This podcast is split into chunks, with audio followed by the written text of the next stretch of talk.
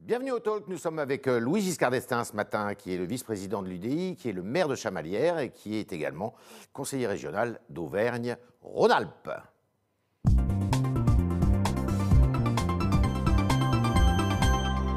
Louis Giscard d'Estaing, bonjour. Bonjour Yves Alors aujourd'hui, nous sommes le 10 mai 2021. Il y a 40 ans, eh bien, c'était l'élection de, euh, de François Mitterrand contre Valéry Giscard d'Estaing, votre père. Quel souvenir vous gardez de cette journée du 10 mai Je garde un souvenir euh, à la fois euh, très précis, puisque en ce qui me concerne, j'étais euh, militaire, je faisais un service militaire. Ouais. Mon père était chef des armées. Nous avions décidé, comme mon frère Henri puis moi, de faire un service extrêmement militaire pour ne pas être suspect de quelque prérogative que ce soit.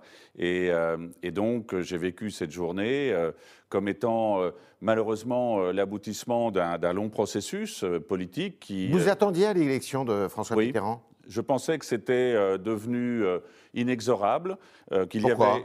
Parce que si on reprend l'histoire politique, euh, il y a euh, depuis 1965 le, le- ballottage du général de Gaulle euh, par François Mitterrand Qui était tout à fait aussi surprenant. Oui, mais enfin, il y a en 1967 les législatives qui sont remportées de justesse par le général de Gaulle. Ouais. En 1973, sous Georges Pompidou, à nouveau, les législatives sont remportées de peu, et Ouais. seule la majorité existe avec les républicains indépendants. Et en 1974, 70. l'élection de 1974, n'oublions pas, c'est 50, virgule quelques points euh, contre 49, euh, virgule. Donc, euh, si vous voulez, l'état d'opinion progression de la gauche alors pour vous. progression de la gauche. Et en réalité, d'ailleurs, François Mitterrand lui-même a été surpris d'être élu en 81, Oui, parce que les sondages, encore quelques mois avant l'élection de 81, oui. euh, donnaient le président sortant, Valéry Giscard d'Estaing, réélu. Et qu'est-ce- quel souvenir gardez-vous surtout de sa politique? Est-ce que sa politique, à votre avis, euh, est euh, le bilan de François Mitterrand Vous, vous diriez qu'il est globalement positif, comme dirait euh, Georges Marchais, qui parlait de, de, de, de- Non, moi, l'Union soviétique, lui. Je reprendrais plutôt l'expression de, Nicolas Bavrez dans Le Figaro ce matin de ce matin, où il dit François Mitterrand ou le, le déclin tranquille de la France. C'est le début du déclin? Ah, très clairement, mais je vais vous donner deux exemples. Ouais. C'est euh, c'est la dégradation des finances publiques, Ouais. inexorable depuis 1981. Mais déjà, en 74, à partir de 74, le budget n'est plus voté à Mais, l'équilibre. hein. Prenons le cas de la dette. La Mhm. dette, c'était en 1981, c'était 20% du. PIB. Ouais. On est passé à plus de 100% depuis. Ouais. Dégradation des comptes publics et des comptes sociaux. C'est Ouais. l'abaissement euh, de la- l'âge de la retraite de 65 à 60 ans. Mhm. À ce moment-là, les caisses de retraite étaient excédentaires en 1981. Il faut voir l'inversion de la situation. Deuxièmement, c'est euh, de l'argent public qui est, qui est euh, mis inutilement dans des nationalisations qui ne servent à rien.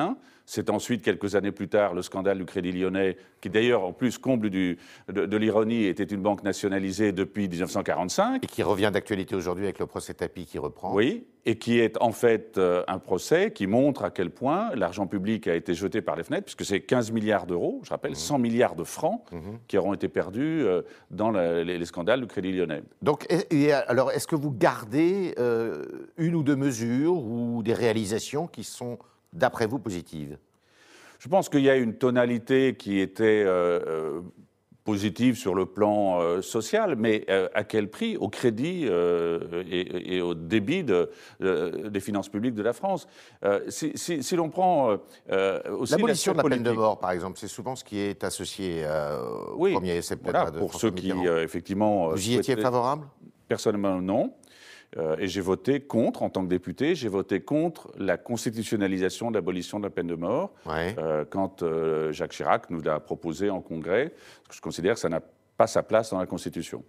Et d'ailleurs, les, les événements récents ont démontré que sous une certaine forme, les terroristes étaient abattus sur place par, euh, par les forces de l'ordre. Euh, et que donc il y avait des circonstances où euh, il était nécessaire de, de mettre définitivement hors de, hors de, de nuire certaines personnes. Est-ce que quelqu'un a réussi à gauche, d'après vous, on voit que la gauche aujourd'hui est extrêmement divisée, a réussi à reprendre le flambeau, ou au contraire, cette gauche, elle est orpheline?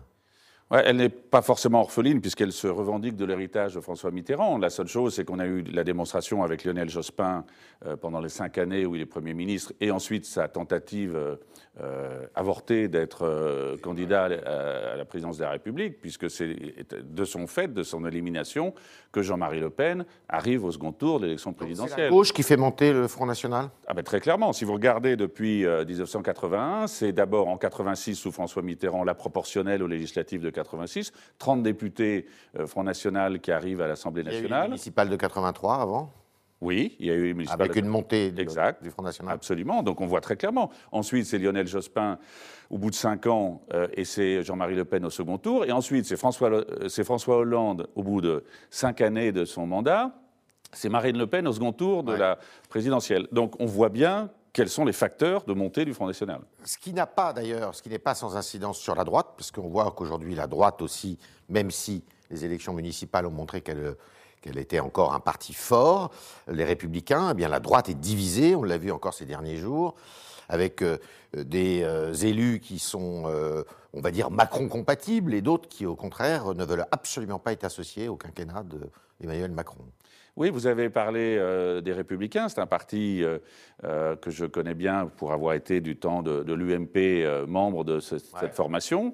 mais en 2012, nous avons jugé utile, avec Jean-Louis Borloo, de créer une nouvelle formation politique du centre droit, qui est l'UDI, qui est aujourd'hui la troisième force politique territoriale de notre pays à l'issue des élections municipales. Ça a été souvent peu, peu mis en évidence, mais nous sommes, après les Républicains et le Parti socialiste, nous sommes la force politique qui est territorialement euh, la troisième de notre pays. Et vous, vous situez où Vous êtes plutôt euh, proche, je dirais, de la majorité présidentielle ou est-ce que vous êtes plutôt dans une opposition euh, qui pourrait être incarné par les, républicains Je suis d'abord un, maire, et comme tous les maires de France, euh, je suis à la recherche euh, de solutions pratiques pour, euh, pour ma ville et pour le territoire dont j'ai la responsabilité.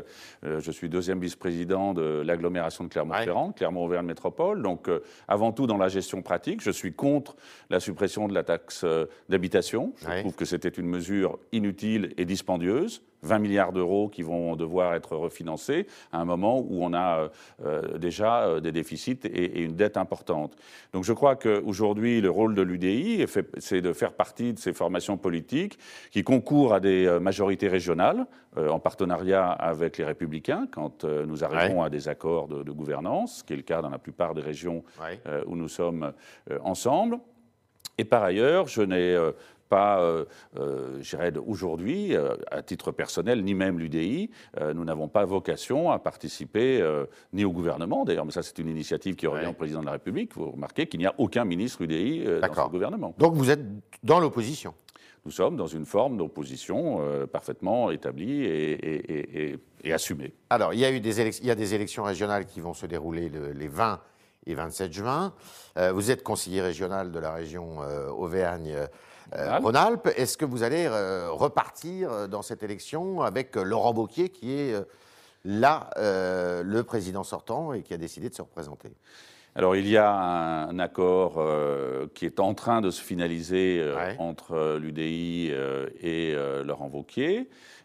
cet accord devrait être rendu officiel dans les prochains jours et je laisserai bien sûr à Laurent Wauquiez le soin d'annoncer dans quelles conditions nous serions susceptibles de repartir pour un nouveau mandat. Quelles sont les conditions que vous posez, vous?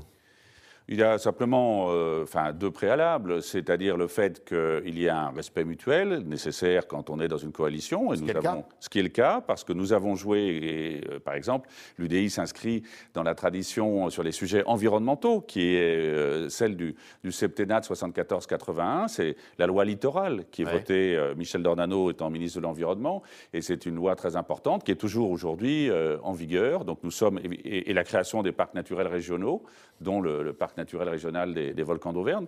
Euh, tout cela fait partie de notre héritage et que nous défendons avec euh, notamment Éric Fournier, le maire de Chamonix, qui est le vice-président à l'environnement UDI de la région. Et puis l'autre préalable, c'est le, fait d'avoir un programme que nous partageons sur une bonne gestion publique et ça, nous sommes euh, en phase avec la gestion. Donc il y a, toutes les chances pour que vous soyez, que vous recommenciez avec Laurent Wauquiez. Voilà, mais après, il y a aussi la volonté d'être reconnu chacun dans ses capacités. Est-ce que vous exigerez de lui que, ben, si jamais il avait des ambitions présidentielles, eh bien qu'il y renonce et qu'il reste président non, ça n'est pas. Euh, il ne faut pas confondre les, deux, deux, élections. Euh, l'élection régionale, c'est pour euh, gérer un territoire. Xavier Bertrand a annoncé, en ce qui le concernait, quel était lui son propre calendrier. Mais en ce qui, en tout cas, me concerne, il s'agit surtout de, faire valoir le point de vue et la défense de nos, de nos territoires. Et à votre avis, Laurent Wauquiez, ça pourrait lui servir de tremplin à la présidentielle si il était largement élu? Écoutez, euh, chacun ensuite est libre de tirer avantage euh, d'un scrutin pour, euh, pour la suite de, sa vie politique. Il y a plusieurs remarques, d'ailleurs dans le parti auquel il concourait, à la présidence de, LR, il y a aussi plusieurs personnalités qui sont présidents de région sortants, Xavier Bertrand, Valérie Pécresse. Renaud Muselier. Et potentiellement Renaud Muselier, exactement.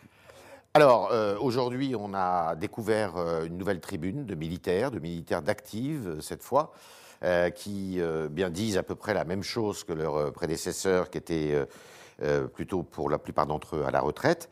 Et, dans cette tribune, ils écrivent Cette déchéance, nous l'avons vue dans bien des pays en crise, parce que ce sont des militaires qui, pour beaucoup d'entre eux, ont, opéré sur des théâtres extérieurs. Elle précède l'effondrement, elle annonce le chaos et la violence, et contrairement à ce que vous affirmez ici ou là, euh, ce chaos et cette violence ne viendront pas d'un prononciamento militaire, mais d'une insurrection civile. Autrement dit, il redoute une guerre civile en France. Est-ce que vous approuvez cette tribune, sur le fond et sur la forme? Il ne s'agit pas de savoir si on, approuve. Euh, je ferai deux remarques. Une, concernant la neutralité. La question de la neutralité, on dit que euh, les militaires sont tenus à un devoir, de réserve. Personnellement, je suis euh, président de l'association des villes marraines des forces armées, qui respecte la, pluralité politique, puisque c'est d'ailleurs dans la charte du parrainage par une collectivité locale euh, d'une unité des forces armées, il doit y avoir un vote à l'unanimité du conseil municipal. Donc c'est une règle très importante pour que le principe de neutralité soit, appliqué. Et la deuxième remarque que je ferai, euh, c'est qu'on demande la neutralité aux militaires et qu'il n'y a pas le parallèle avec les magistrats. Je pense que sur le plan institutionnel, c'est très compliqué d'expliquer que les militaires n'ont pas le droit de s'exprimer sur un sujet qui les concerne au premier chef, qui est la défense et la sécurité de notre pays, et que les magistrats peuvent être candidats aux élections, je l'ai vécu moi-même personnellement en ayant une magistrate en activité candidate aux législatives contre moi en 2017. Elle avait été élue conseillère régionale de PACA dans le mandat précédent, en 2010, et elle était toujours avocate générale à la Cour d'appel de Paris. Mmh. Donc je, ne comprends pas comment on peut euh, aujourd'hui exiger une, une, neutralité politique des militaires et comment elle ne s'applique pas également aux magistrats. Alors sur le fond? Et sur le fond, euh, j'ai été rapporteur du budget de la défense pour la commission des finances de l'Assemblée nationale.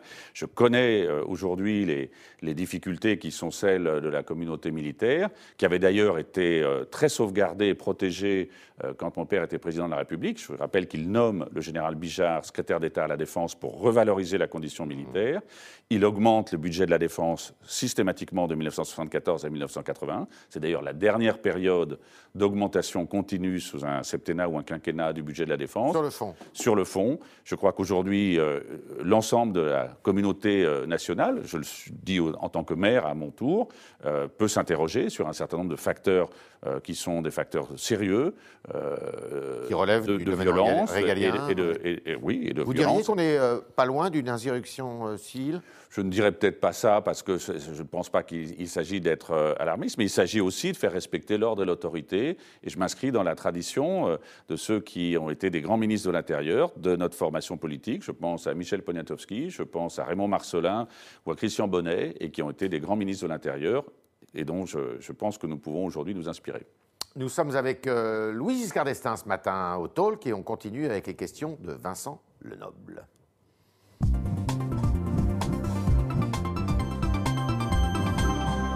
sont vos questions d'ailleurs? Vincent, bonjour. Bonjour Yves, bonjour Louis Giscard d'Estaing. Euh, on en a parlé tout à l'heure, euh, il y a 40 ans, donc François Mitterrand était élu face à votre père Valéry Giscard d'Estaing. Euh, pourtant, les sondages le donnaient en tête un an avant l'élection. Stéphanie vous demande si vous faites un lien avec l'élection de 2022. Mais en tout cas, ce qui est certain, c'est qu'il ne faut pas considérer les sondages à un an d'élection comme étant définitivement acquis. Euh, et donc, euh, il faut, je crois, tenir compte de cet enseignement. D'ailleurs, d'autres élections par la suite l'ont montré de façon encore plus flagrante, puisque je rappelle qu'entre 74 et 81, c'est à peine 3% du corps électoral qui aura changé d'avis puisque entre 51% et 48%, en sept années, c'est uniquement 3% finalement qui aura fait la, la bascule. Donc aujourd'hui, on est sur un corps électoral beaucoup plus volatile quand on se rend compte qu'on a eu un président de la République, François Hollande, qui n'a même pas pu se représenter au bout de cinq ans. Euh, voilà. Donc je crois qu'il faut euh, être très, euh, très humble par rapport au, sondage actuel. Alors votre, votre j'allais dire votre président, oui, c'était un peu votre président aussi. votre père se revendiquait du centrisme. Est-ce que vous voyez, et le, Emmanuel Macron se revendique être central, pour ce qui le concerne. Mhm. Est-ce que vous voyez une filiation entre les deux? J'ai du mal à la trouver euh, sur le plan politique, puisque Emmanuel Macron est arrivé par le biais de, François Hollande. Il dit venir de, de, la gauche. Euh, d'autre part, il n'a eu aucun parcours d'élu local et, euh, aucune antériorité euh, électorale. donc je crois que c'est un peu difficile. moi, ce que j'observe, et tant mieux d'ailleurs si dans certains cas, certains s'inspirent du modèle de gouvernance et de la façon dont la France a été gouvernée de 1974 à 1981. si c'est le cas d'Emmanuel Macron, tant mieux. Bon. Autre question. Sur le site du Figaro, Chris Cross, un fidèle internaute, fait remarquer pour moi, l'assassinat d'Éric Masson, donc qui a été tué à Avignon, euh, va être un point de bascule qui va propulser Marine Le Pen au pouvoir. Qu'en pensez-vous? Encore une fois, je, le signalais euh, euh, tout à l'heure, c'est le Front National. en 1981, on parle du 10 mai 81, c'est le score le plus faible sous la Ve République du Front National, puisqu'il n'y a même pas de candidat. Jean-Marie Le Pen fait 0%. Candidat en 74, mais pas en 81. Il ne peut pas l'être en 81. Pourtant, on avait eu un septennat avec un certain nombre de facteurs de montée du chômage, en particulier liés euh, au deuxième choc pétrolier de 1977, mais je le rappelais aussi, des ministres de l'Intérieur du centre droit, euh, Michel Poniatowski, Christian Bonnet, qui font respecter l'ordre, et euh, la France qui se projette aussi sur le, terrain européen. C'est l'opération militaire de Colvézi, on vient en secours d'une communauté européenne en Afrique, voilà, mais le Front National n'a pas progressé pendant cette période. Et je crains que la période actuelle puisse donner euh, certains arguments à une remontée du Front National. Mais c'est pour ça aussi qu'il faut prendre, prendre, en compte nos, nos, propres arguments, car nous savons euh, euh, comment aussi faire preuve d'autorité et faire respecter l'ordre dans ce pays. Autre question. On continue avec une question de Rémi. D'après un récent sondage, la délinquance est l'une des préoccupations les plus fortes en Auvergne-Rhône-Alpes pour les régionales. Est-ce que vous comprenez cette attente?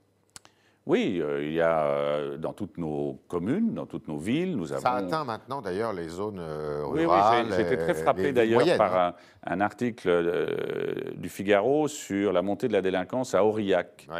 il y a un an, vous aviez fait un sujet en disant comment la, préfecture du Cantal peut devenir un lieu, de, un terrain pour des trafics, pour des incivilités, etc. Donc, donc il y a effectivement ce phénomène et c'est aux autorités actuellement euh, en place, euh, à la fois sur le plan euh, policier, sur le plan du respect de l'ordre du ministère de l'Intérieur, et sur le plan de la justice. Qu'on doit effectivement jouer sur ces deux leviers. Moi, je l'observe, encore une fois, en tant que maire, quand ma police municipale, plusieurs fois, fait enfin, est appelée pour des incivilités ou des, des, actes qui sont à la limite de la délinquance, et que les mêmes personnes sont arrêtées plusieurs fois, appréhendées euh, et, ensuite qu'il n'y a pas de, que la chaîne judiciaire ne prend pas le relais, on s'interroge. La, la justice est trop laxiste en France? Enfin, en tout cas, il y a sur ce plan-là, si vous voulez, une vraie, une vraie situation de, difficulté que, que, chacun. La réponse pénale n'est pas à la hauteur.